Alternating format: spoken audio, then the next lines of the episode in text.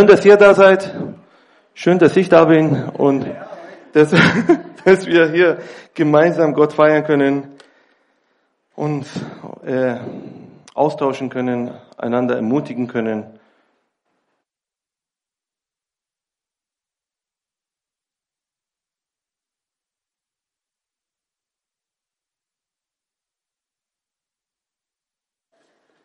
Aber danach nicht mehr. Ne? Äh, Genau, heute darf ich für euch paar Gedanken äh, mit euch austeilen, äh, mit euch teilen. Und ich weiß nicht genau, ich, die Leute, die hier vorne stehen, wenn man hier vorne kommt, ist die Luft so trocken, dass einem der Mund komplett zugeht. Ne? Man muss ja erstmal, erstmal, ja, ja, ich weiß, es ist ja Wasser da, aber äh, ich will ja nicht immer im Mikrofon. Aber das ist eine Krankheit, der hier vorne ist, da, da vorne, da wo ihr, wo ihr sitzt, ist es leider, oder was heißt, ist nicht da und deswegen müsst ihr erstmal vorne stehen. Die Leute, die nicht hier vorne gestanden sind, bitte kommt, okay? Und macht diese Erlebnis und macht diese Erfahrung, steht mal hier vorne und guck mal, wie die, wie die Leute, die hier vorne sind, sich fühlen. Genau. Heute wollte ich über zwei Punkte mit euch reden und eigentlich weiterführen, was Franz letzte Woche gesprochen hat. Wir haben ja zwei Leute gehabt, die sich taufen lassen haben. Wo sind die? Eine ist, eine habe ich gesehen, hinten, ne? Hallo. äh, und, und ich glaube, dass äh, Franz hat ja ausgeführt, wie, was Taufe bedeutet, die, wenn man Jesus Christus angenommen hat. Warte mal, jetzt ist das so. Als seine Retter, als seine Schöpfer, als seine Heiler, dann ist der nächste Schritt, dass man das veröffentlicht macht und alle sehen, dass ich wirklich an diesen Herrn und an diesen Gott glaube und dass man in Tod äh, reingetauft wird und eine lebende und lebendige Mensch wieder neu aufersteht, um diesen Weg mit Jesus zu gehen. Und danach kommen natürlich ein paar andere Schritte. Nach diesen Taufe, ich will jetzt, äh, kommen ja ein paar Schritte, die man eigentlich zum Reifung in Christus braucht. Und über zwei von diesen, opa, ja, zwei von diesen Schritten möchte ich äh, mit euch einfach meine Gedanken mit euch teilen. Und die Reihenfolge ist eigentlich egal, okay? Nur, dass ihr mal wisst, ich mache jetzt eins, Punkt eins und zwei, aber die Reihenfolge ist egal, wie man reift, ob man von hinten nach vorne reift oder von vorne nach hinten oder Mitte anfängt und irgendwann aufhört und wieder von Anfang, ist eigentlich wurscht, weil der Weg mit Herrn ist sehr spannend und man kann eigentlich so reifen, wie der Herr das vorgesehen hat. Und man kann auch natürlich Punkt eins, zwei, drei machen, aber ich habe leider noch bis jetzt keinen erlebt, der der diesen Weg nach Prinzip und ein, zwei, drei Punkte gemacht hat. Man will ja immer predigen, ein, zwei, drei Punkte, dass man wirklich strukturiert irgendwo mal stehen kann, aber der Weg, wie man geht mit Herrn, ist natürlich ein bisschen anders, mit viel Höhen und Tiefen. Und diesen ein, zwei Punkte kann man nicht immer äh, gerade halten. Aber wir versuchen unser Bestes, dass wir reifen und dass wir wirklich diesen Kennt ihr, ich habe ja schon mal öfter diese Bild gemacht, das, äh, guck mal, wir sind ja irgendwo hier, ja, irgendwo hier und da kommen wir nah an diese Spitze und diese Spitze ist der Kreuz und dann von dem Kreuz ab geht dann so nach oben und umso weiter wir von diesen, diesen Enge uns entfernen, sind wir mehr im Reich Gottes und wir verstehen da, was die Weite und die Breite und die Tiefe Gottes für uns äh, als Christen bedeutet. Und solange wir von, von Weiten hier unten nach oben gehen, wird die Welt für uns enger und enger und es wird uninteressanter. Und wir kommen dann irgendwo da an, wo wir merken tatsächlich, es ist die Zeit, dass wir Jesus in unser Leben annehmen sollen und wir brauchen ihn. Und dann lassen wir uns taufen und dann gehen wir diese Punkte, die ich jetzt äh, für euch vorlesen werde, hoffentlich nach. Die zwei Punkte stehen.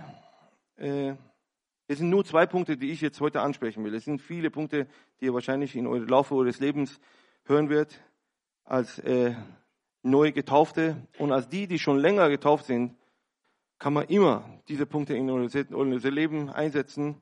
Und ich hoffe, dass man früh wie möglich diese zwei Punkte einsetzt, weil ich glaube, das ist der essentielle und der fundamental, fund, fund, fundam, nee, nicht fundamental nicht, das ist ja ein falsches Wort. Fundament für Vieles, was wir, nee, fundamental ist ja was, ja genau, das, das ist nicht, definitiv nicht. Fundament für das, was wir eigentlich für unser christliches Leben brauchen. Wo wir wirklich frei werden, um da reinzukommen, wo der Herr für uns, äh, was der Herr für uns vorbereitet hat. Und es steht in 2. Korinther, Vers, Kapitel 3, Vers 4. Ich lese euch mal vor und dann versuche ich mal das bisschen auszulegen, was äh, der Herr Paulus hier mit seinen Schrift meint. Solche Vertrauen aber haben wir durch Christus zu Gott. Nicht, dass wir von uns aus tüchtig werden, etwas zu erdenken als aus uns selbst, sondern unsere Tüchtigkeit ist von Gott, der uns aber tüchtig macht, gemacht hat zu Diener des neuen Bundes, nicht des Buchstaben, sondern des Geistes. Denn der Buchstabe tötet, der Geist aber macht lebendig. Halt es fest. Der Buchstabe tötet, der Geist aber macht lebendig.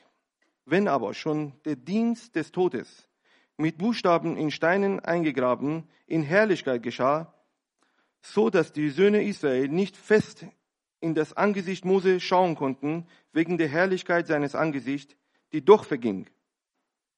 Wie wird nicht vielmehr der Dienst des Geistes in Herrlichkeit bestehen? Denn wenn der Dienst des Verdammnis herrlich ist, so ist der Dienst der Gerechtigkeit so noch viel reicher an Herrlichkeit. Denn in diesen Hinsicht ist sogar das Verherrlichte nicht verherrlicht wegen der überragenden Herrlichkeit. Es ist viel Wortspiel hier, aber lies mal doch mal selber. Denn wenn der Vergehende in Herrlichkeit war, wie viel mehr das, das der Bleibende besteht, das Bleibende in Herrlichkeit. Da wir nun eine solche Hoffnung haben, so gehen wir mit großen Freimüchtigkeit vor und tun nicht wie Mose, der eine Decke über sein Angesicht legte, damit die Söhne Israel nicht auf das Ende des Vergehens blicken sollten. Aber ihr Sinn ist verstockt worden.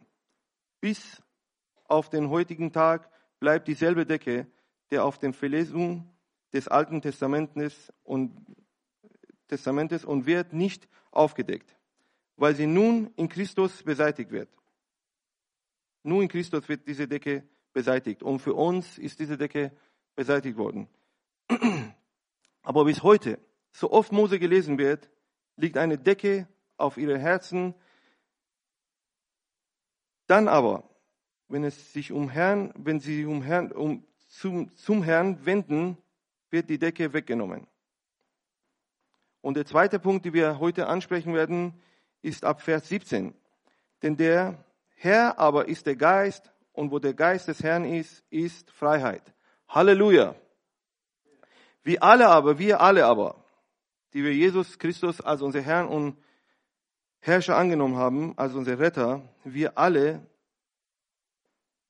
schauen mit aufgedecktem Angesicht die Herrlichkeit des Herrn an und werden so verwandelt in denselben Bild. Von Herrlichkeit zu Herrlichkeit, wie es von Herrn, den Geist, geschieht. Der erste Punkt hier, wo wir ein bisschen davon ein bisschen auslegen wollen und gucken wollen, ist in Vers 4 und 5. Solche Vertrauen haben wir durch Christus zu Gott. Nicht, dass wir von uns selber tüchtig werden, etwas zu erwägen oder zu erdenken, als aus unserem Selbst, sondern unsere Tüchtigkeit kommt von Gott. Unsere Tüchtigkeit und unsere Fähigkeiten kommen von Gott.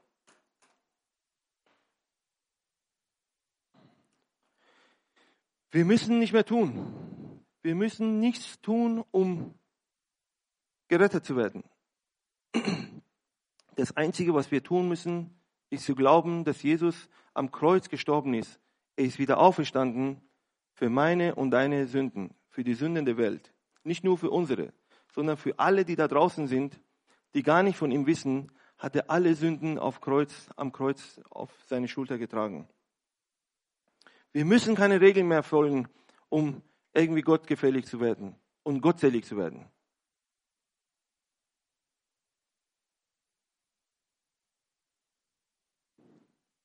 Wir müssen nichts tun.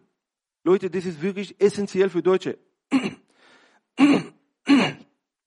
Ich glaube wirklich, West, Westler, sage ich mal, und hauptsächlich Deutsche. Ich meine, ich komme ja nicht aus Deutschland und ich merke das so sehr. Hier ist Fleiß und Tun sehr, sehr wichtig.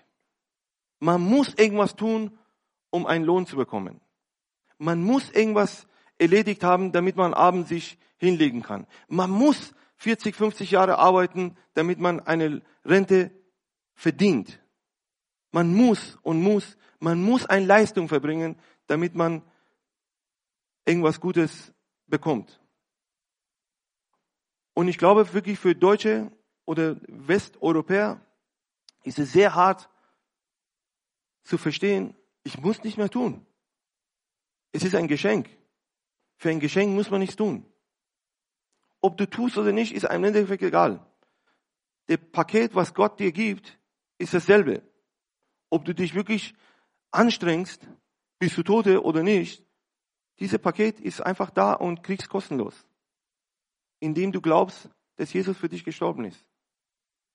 Und dann regen wir uns auf, wenn Leute eigentlich ihr Leben lang was gemacht haben und genossen haben und dann kommen die auf einmal und kriegen was und dann, pff, der hat doch gar nicht geleistet. Wieso?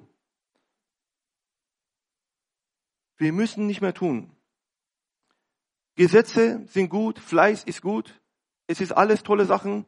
Gesetze geben einen Rahmen, dass man wirklich sich darin bewegen kann. Ein, jeder, der Familie hat und zu Hause Kinder hat, weiß, dass ohne Regeln und ohne Gesetze eigentlich nichts funktioniert. Das kann, das wird ein Chaos. Das ist ein Chaos wird das.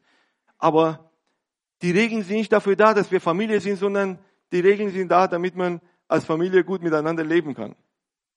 Wir sind Familie, weil, weil wir Familie sind.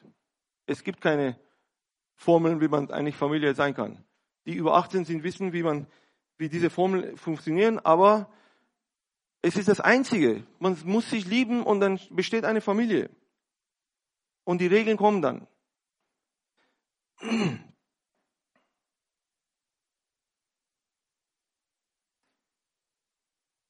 Aber wir müssen aufhören, Regeln zu, als unser Heil zu sehen. Und frei sein und zu Jesus gekommen und sagen, okay, du bist hier, du bist derjenige, der mich tüchtig macht. Du bist derjenige, der mich befähigt, in diesen Herrlichkeit reinzukommen. Er schenkt dir seinen Geist und dieser Geist ist derjenige, der dich dahin führt, dass du mehr und mehr in sein Reich hineinwachsen kannst und nicht dein Tun und seine Bemühungen.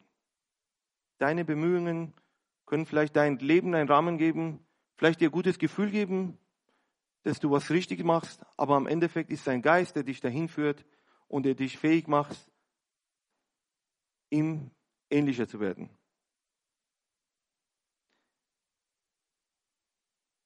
Und wir haben ja hier gelesen, dass er in deine Inneren diesen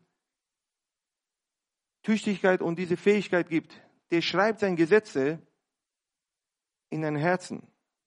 Der schreibt die da auf und du kannst wirklich aus, aus dir heraus leben. Du musst nicht mehr irgendwo aufmachen und gucken, okay, Punkt 1, 2, es gibt keine Manuell, wo man lesen kann, wie man da reinkommt, sondern man muss tiefer in sein Herzen reingucken, tiefer in sich selber rein und schauen, okay, wo ist der Herr? Was sagt der Herr zu mir? Wo, wo spricht er zu mir? Und dann kann man diesen Weg gehen. Damit man die Maßstäbe Gottes mehr und mehr erkennt. Und seine Maßstäbe sind sehr, sehr anders. Sehr, sehr anders. Seine Maßstäbe sind manchmal, ich mag, kann das von mir sagen, ganz ehrlich, mir regt es manchmal so auf.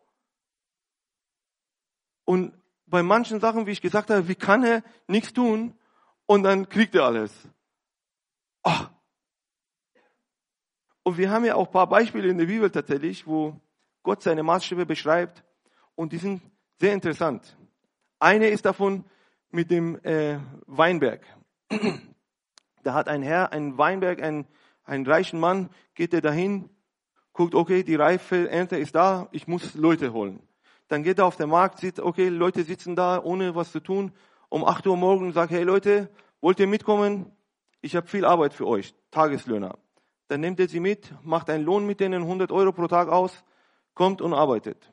Natürlich ist die froh, Halleluja, wir haben endlich mal einen Job, gehen die mit. Und der Herr des Weinberg sieht, okay, um, um 12 Uhr es ist noch viel da, na, wir müssen das einsammeln. Und dann geht er wieder auf den Markt und sagt, hey Leute, wollt ihr mitkommen? Ich gebe euch einen gerechten Lohn. Die Leute waren sechs Stunden lang ohne Arbeit da, sagen, okay, immerhin, ein bisschen ist auch gut, na, gehen mit. Um drei Uhr merkt er, okay, wieder, das ist immer noch nicht genug. Dann geht er wieder hin, derselbe Prozess, nimmt er die Leute mit. Um sechs Uhr Abend geht er wieder hin und sieht, okay, das ist immer noch nicht fertig, geht auf den Markt und sagt, hey Leute, alle, alle, die da seid, kommen mit. Und dann geht er hin, um sieben Uhr fängt die Glocke an, okay, Arbeitsaus, alle stehen sich hin und er gibt jeden 100 Euro. Die, die morgen früh da waren, sagen, spinnst du? Wir haben den ganzen Abend, den ganzen Vormittag gearbeitet in Sonne und die, die auf dem Markt vielleicht unterm Zelt gesessen haben und nichts gemacht haben, sind um 6 Uhr Abend hergekommen und kriegen das gleiche Lohn. Was soll denn das? Der Herr des Gartens sagt, hey, habe ich euch nicht mit dir 100 Euro ausgemacht? Sagt er, ja. Sagt er, hier hast du deine 100 Euro. Das geht dich doch gar nicht an, was ich mit meinem Geld mache. Ich will auch den anderen 100 Euro geben. Und das kommt ungerecht vor, ne? Das ist ein Prinzip, die, die mathematisch total, das geht gar nicht rein. Derselbe gerechte Herr gibt den einen 50, 60, 70 Euro pro Stunde und den anderen gibt er 9 Euro die Stunde. Das kann doch nicht sein. Und dann kommt eine andere mathematische Rechnung. Jesus steht im Tempel, da kommt die alte Dame, legt ein Cent in den Topf rein. Und da sind ja Pharisäer und Schriftgelehrte, die sehr reich waren an damaliger Zeit, die wirklich vielleicht 20.000 Euro vor diesen alte Dame da reingelegt haben. Und Jesus guckt diese 1 Cent an und sagt, wow, das war aber viel. Hast du noch? Wir haben jetzt gerade 5, 200 Euro oder 200, 2000 Euro, 20.000 Euro reingelegt und kein Wort von dir. Und jetzt kommt die Dame und legt einen Cent rein und du sagst, wow, das war viel mehr als alle anderen, die gegeben haben. Kannst du nicht rechnen? Schau mal, diese Mengen an Geld, die ich da reingelegt habe und ein Cent. Und du sagst, dass es viel mehr war. Mehr als alle anderen. Die Letzten werden die Ersten sein, die Ersten werden die Letzten sein. Äh, Geht's noch? Gottes Mathematik ist anders. Eins plus eins ist manchmal 244. Ist halt so. Wenn du jetzt Einstein sagen würdest, dann würde er dir einen Vogel zeigen und sagen, was soll das? Es wird keine Mathematiker auf dieser Welt verstehen, was das soll. Neun geteilt durch drei ist 342. Ist halt so. Hast du ein Problem? Dann geh und diskutiere mit deinem Schöpfer. Seine Prinzipien sind sehr anders. Und dann stehen wir manchmal da und sagen, warum? Und um diesem Warum zu begegnen, müssen wir aufhören, auf die Buchstaben zu schauen. Das ist der erste Schritt. Wir können Regeln für unser Leben aufsetzen, die sind gut, aber das erste Schritt oder eine der ersten Schritte, die wir als Neulinge, die in Jesus sind oder auch die, die länger dabei sind und vielleicht nie diesen Schritt gegangen sind, wir müssen aufhören, Regeln zu folgen, um gerecht zu werden. Weil die Gerechtigkeit von, kommt von ihm und von seinem Geist, der in uns lebt.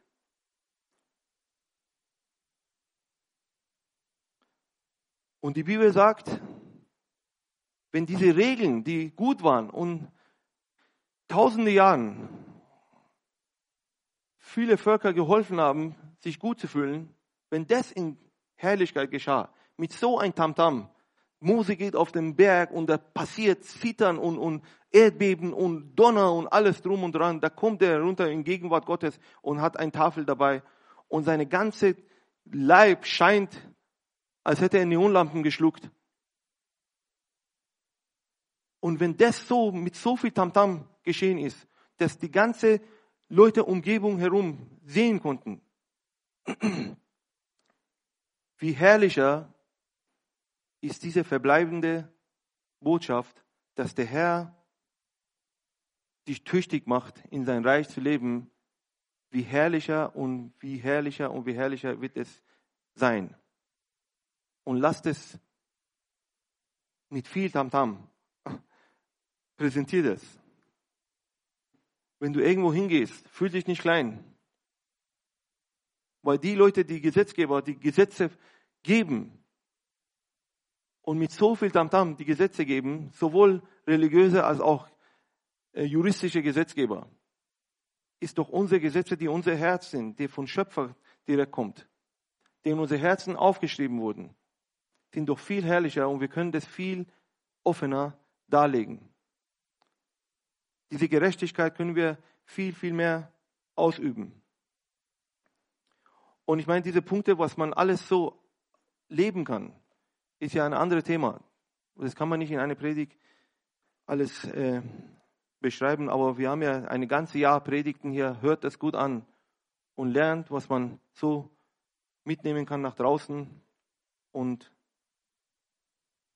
wie man das mit den Leuten teilen kann.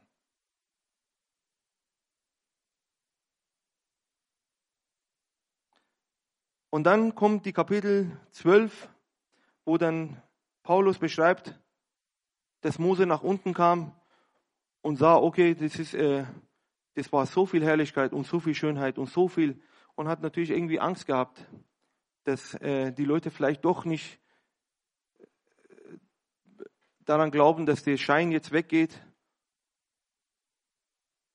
und hat eine Decke über seinen Kopf gezogen, damit die Leute nicht sehen, dass die Herrlichkeit weggeht, obwohl die Herrlichkeit nicht weggegangen ist. Die Herrlichkeit Gottes war immer da unter seinem Volk, aber es war vielleicht nicht in Mose mehr, weil er nicht akut da gegenüber vor Gott gestanden ist und seine, seine Licht einfach mitgenommen hat. Und da beschreibt der Schreiber oder Paulus ein prophetisches Wort, warum Volk Gottes bis jetzt noch nicht an seine Erlöser glaubt dass diese Decke noch drauf ist und dass diese Decke äh, nicht weggenommen wurde. Und eine Warnung für, für sein Volk, dass die Decke weggehen muss. Und Jesus muss diese Decke wegnehmen, damit sie erkennen, wer er ist. Aber für uns als Christen hat er diese Decke weggenommen. Wir sind frei und wir dürfen nicht wie Moses uns schämen über diese Botschaft, die wir gehört haben und es verdecken und wir können das laut draußen aussprechen und mit jedem und das ausleben. Leute, ich bin selber äh, jahrelang wirklich evangelistisch unterwegs gewesen und viele, viele hunderte Leute diese Botschaft gesagt.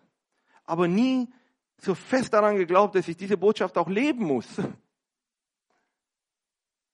Es kann irgendwas aus hier rauskommen, aber in Herzen und in deine Taten sehen die Leute nicht.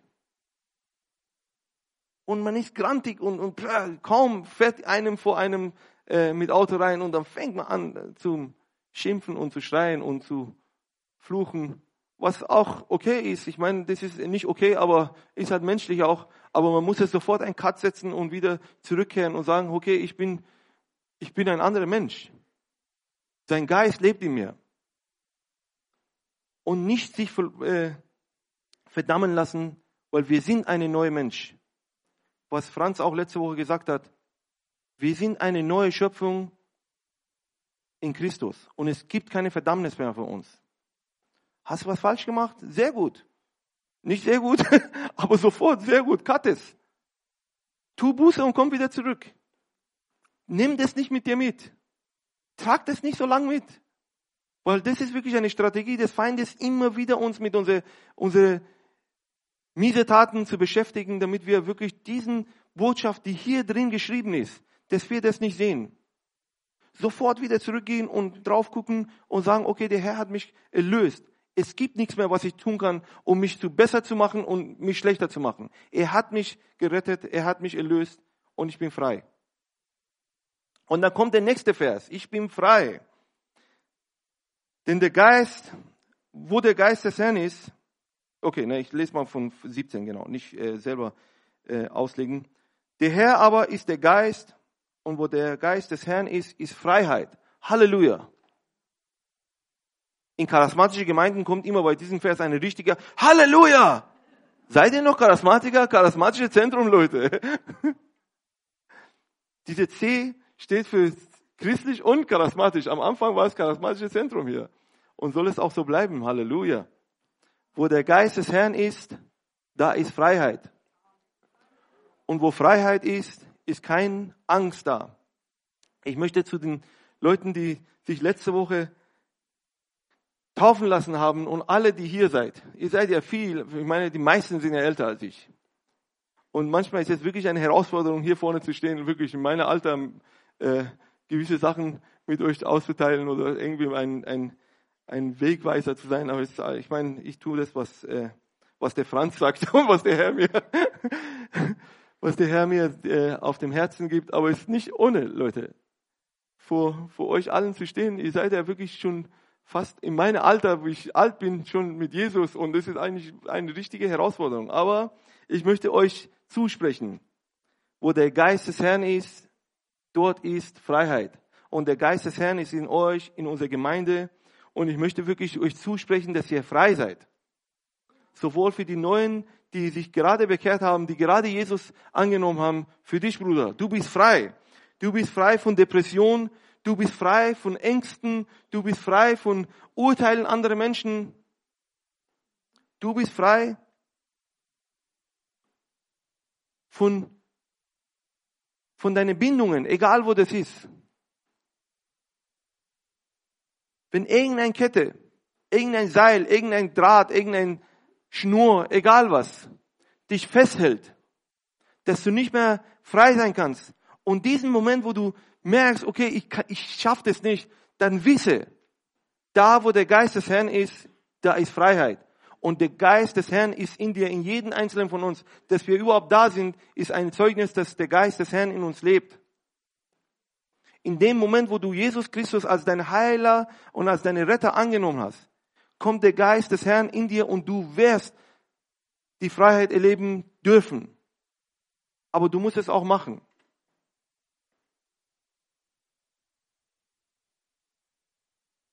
Ängste sind gut. Ich meine, das ist eine natürliche Emotion, die da ist, damit der Mensch geschützt wird vor vielen Gefahren. Aber wenn diese Angst dich runterzieht, wo du dich nicht mehr bewegen kannst. Wisst ihr, ich habe mal äh, einmal in einem so ein Naturbuch gelesen, äh, dass der Teufel, ihr wisst ja diese Bibelstelle, der Teufel läuft ja wie eine Löwe und äh, versucht wem zu reißen, wem auch immer kann. Ne? Und in diesem, das hat ja jetzt gar nicht mit biblisch zu tun, das ist ein wissenschaftliches Buch gewesen über Löwen. Äh, der hat geschrieben, männliche Löwen sind eigentlich ziemlich faul. Ne? Das ist äh, sehr, sehr faule Tiere ne? und sehr bequeme Tiere. Ne? Die lassen sich eigentlich bedienen von vorne bis hinten. Die machen eigentlich nicht, die sind auch grausam und machen eigentlich, die bringen ihre eigenen Kinder um und die, die eigene Dings und es ist eigentlich egal, wie auch immer. Aber der hat dann beschrieben, äh, wenn der männliche Löwe allein ist äh, und, und nicht jagen kann, weil er nicht so schnell ist eigentlich, wie jagt er? Und der hat, der, diese Wissenschaftler hat äh, jahrelang das studiert und hat gemerkt, dass man, man weiß ja, dass, dass die Frequenzen in den Brüllen von Löwen bis zu acht Kilometer weit gehen. Wer hier in dem Haus am Abend ist, weiß, dass wir die Löwen sehr oft hören, die im Zoo äh, eigentlich brüllen am Abend. Und und man kann tatsächlich in, in der Wildnis bis zu acht Kilometer kann man äh, die Frequenzen noch äh, äh, hören und, und auch messen. Und diese Frequenzen ist es tatsächlich so, dass diese Wissenschaftler hat geschrieben, das geht auf ihn, nicht auf mich, ich bin kein Wissenschaftler, ne? der hat gesagt, diese Frequenzen in seiner Stimme sind so, dass der, dass die, die Jagdtiere oder die äh, Beutetiere verstockt werden die Frequenzen machen irgendwas im Gehirn, dass die kurz mal stehen bleiben und sich gar nicht mehr bewegen können, bis es wieder gelockt wird. Das dauert paar Sekunden und in diese paar Sekunden kann der männliche Löwe eigentlich zugreifen. Und als ich das gelesen habe, kam sofort diese Petrus-Stelle in meinen Kopf. Der Satan läuft umher wie ein Löwe um zu greifen, wenn er kann. Das heißt, wenn du nicht verstockst und Angst hast, diese drei Sekunden und nicht stehen bleibst, dann kann er, hat er gar keine Chance. Weil Jesus ihn besiegt hat. Wir dürfen nicht von unseren Ängsten uns runterziehen lassen und uns kaputt machen lassen. Urteilen von anderen Menschen helfen einem, dass man besser wird. Aber wenn diese Urteile dich wirklich substanziell verändern und, und irgendwie dich so runterziehen, dass, dass du nicht mehr äh, nur davon lebst, dass, was die anderen sagen, dann ist es nicht gut. Gedanken über Leben zu machen, ist nicht schlimm. Aber wenn es in Depressionen wieder führt, ist natürlich nicht gut, weil er dich runterzieht. Du bist frei von allem, was dich festhält und bindet. Und dann in Vers 18 steht, wir alle, wir alle, die hier sind, die Jesus Christus angenommen haben, schauen mit aufgedecktem Angesicht die Herrlichkeit des Herrn an und werden so verwandelt in denselben Bild von Herrlichkeit zu Herrlichkeit, wie es vom Herrn, der Geist, geschieht. Wir alle dürfen ohne diese Decke die Herrlichkeit des Herrn anschauen und jedes Mal, jedes Mal, das ist nicht, äh, es gibt keine Kummer, es gibt keinen Punkt, es gibt keine Ausnahme, jedes Mal, wenn du sein Angesicht anschaust, jedes Mal, wenn du wirklich ihm anschaust und ihn anguckst, ihm begegnest, wird dein Leben verändert.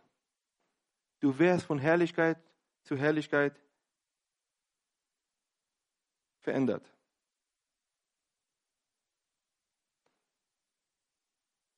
Jede Situation in deinem Leben, wo du durchgehst, durch diese Situation, wird deine Herrlichkeit offenbart und du wirst verändert. In dem Moment, wo du dich wirklich, wo du in deine, in deinem Herzen, wo du nur allein mit Gott bist, Jesus aufnimmst und sagst, Jesus, du bist mein Herr, du bist mein Retter und ich brauche dich in mein Leben, fängt ein Kapitel in dein Leben an und Jesus fängt an, Gott fängt an, ein Buch über dein Leben zu schreiben. Und er wird der Autor deines Lebens sein. Deswegen schreibt er auch der, der Schreiber hier, Paulus, denn auch uns, der, auch, der uns auch tüchtig gemacht hat, zu Diener des neuen Bundes. Wir sind Diener. Wir sind Diener diesen neuen Bund und Gott schreibt seine Geschichte mit dir. Egal wie tief deine Situation in deinem Leben, wie tief diese, diese Situation ist, wie schlecht du dich fühlst. In dem Moment, wo du Jesus angenommen hast, fängt er an, dein Buch zu schreiben. Und diesen Buch wird am Ende deines Lebens, wenn du diesen irdischen Zelt verlässt, wird im Himmel vielleicht dir geschenkt, ich weiß nicht, wie das sein wird, vielleicht wird es geöffnet und du kannst selber reinlesen und sagen, wow, warum habe ich mir so viel Sorgen gemacht? Der Herr war jeden Sekunde meines Lebens mit mir. Der ist mit mir gegangen und er hat in jedem Tiefe und Höhe hat er mich getragen. Deswegen kann auch David sagen, egal wo ich bin, auch in tiefsten Löcher, in, in tiefste Dunkelheit, da wo der Tod herrscht, bist du bei mir gewesen. Und ich kann dir zusprechen, der Herr ist bei dir. Egal in welcher Situation du drin bist. Und weil dieses Buch von ihm geschrieben wird und das Ende ist Happy End, egal von wem, jede von uns hat ein Happy End Story, eine Autobiografie, der toll und vor seinem Thron endet. Jede von uns hat dasselbe Schicksal. Wir landen am Ende, wenn wir diesen irdischen Zelt verlassen, landen wir vor seinem Thron mit offenen Armen und sagen, komm, empfange uns. Und er kommt auch mit einem offenen Arm und sagt, kommt in meinen Arm. Es ist das Letzte, was wir erleben werden. Bis in Ewigkeit. Und wenn wir das wissen und wissen genau, okay, das ist der Ende, wir kennen dieses Buch und wir wissen, was der Ende ist, dann ist doch egal, was dazwischen passiert, Jede Kapitel, die da geschrieben wird, jeder Satz, die da geschrieben wird, ist eigentlich da, damit der Herr verherrlicht wird. Weil das Ende ist dieser verherrlichte Thron und das Ewigkeit mit ihm zu verbringen. Dann kann gar nichts mehr uns runterziehen auf diese Erde. Ich meine, wir sind tatsächlich, selber gehen wir, die meisten wissen ja, wir gehen ja durch eine sehr harte Zeit mit Elisabeth Krebs. Meine Elisabeth oben, Elli. Und am Anfang, als wir die Botschaft gehört haben, beim Arzt waren und sie hat gesagt, okay, das ist Krebs, waren wir so schockiert. Und ich war so, so fertig, so fertig. Ersten zwei, drei, vier Tage waren wir so fertig. Und da haben wir gedacht, ach, mit drei Kindern. Ich meine, Krebs ist ja immer ein Schock erstmal. Ja? Man denkt ja immer erst an Tod. Dass es so viele äh, Möglichkeiten gibt, die heute noch äh, Krebs zu heilen, ist ja, vergisst man erstmal. Ja? Krebs, oh, Tod. Ja? Und da waren wir so fertig. Und da kamen wir, da haben wir uns einen Tag hingesetzt, haben wir tatsächlich, gleich jetzt, was ich jetzt euch sage, haben wir uns selber gepredigt. Elisabeth, auch wenn der Tod vor der Tod, unser Tor steht, ist das nicht das Ende. Das ist auch ein Kapitel für unser Leben. Ein Kapitel, die wir einfach mit Herrn bewältigen werden. Und auch wenn es, ich meine, schlimmer als Tod kann ja gar nicht mehr geben. Ne? Aber das ist auch schon verherrlicht. Das ist auch Herrlichung. Verherrlichung, weil wir schauen, auch in dem Tod schauen wir mit offenen Angesicht seine Herrlichkeit und wir werden auch in diesem Moment verwandelt von einem irdischen Mensch zu einem himmlischen Mensch. Und wir können unsere Ewigkeit mit ihm verbringen. Und was gibt es Schöneres? Und da haben wir uns sofort wieder zusammengesammelt, alles, was zerstreut war, zusammengetan, haben gesagt, okay, egal was es kommt, es wird gut. Ob das Heilung ist, Tod ist, egal was es ist. Diese Kapitel ist da in unser Leben.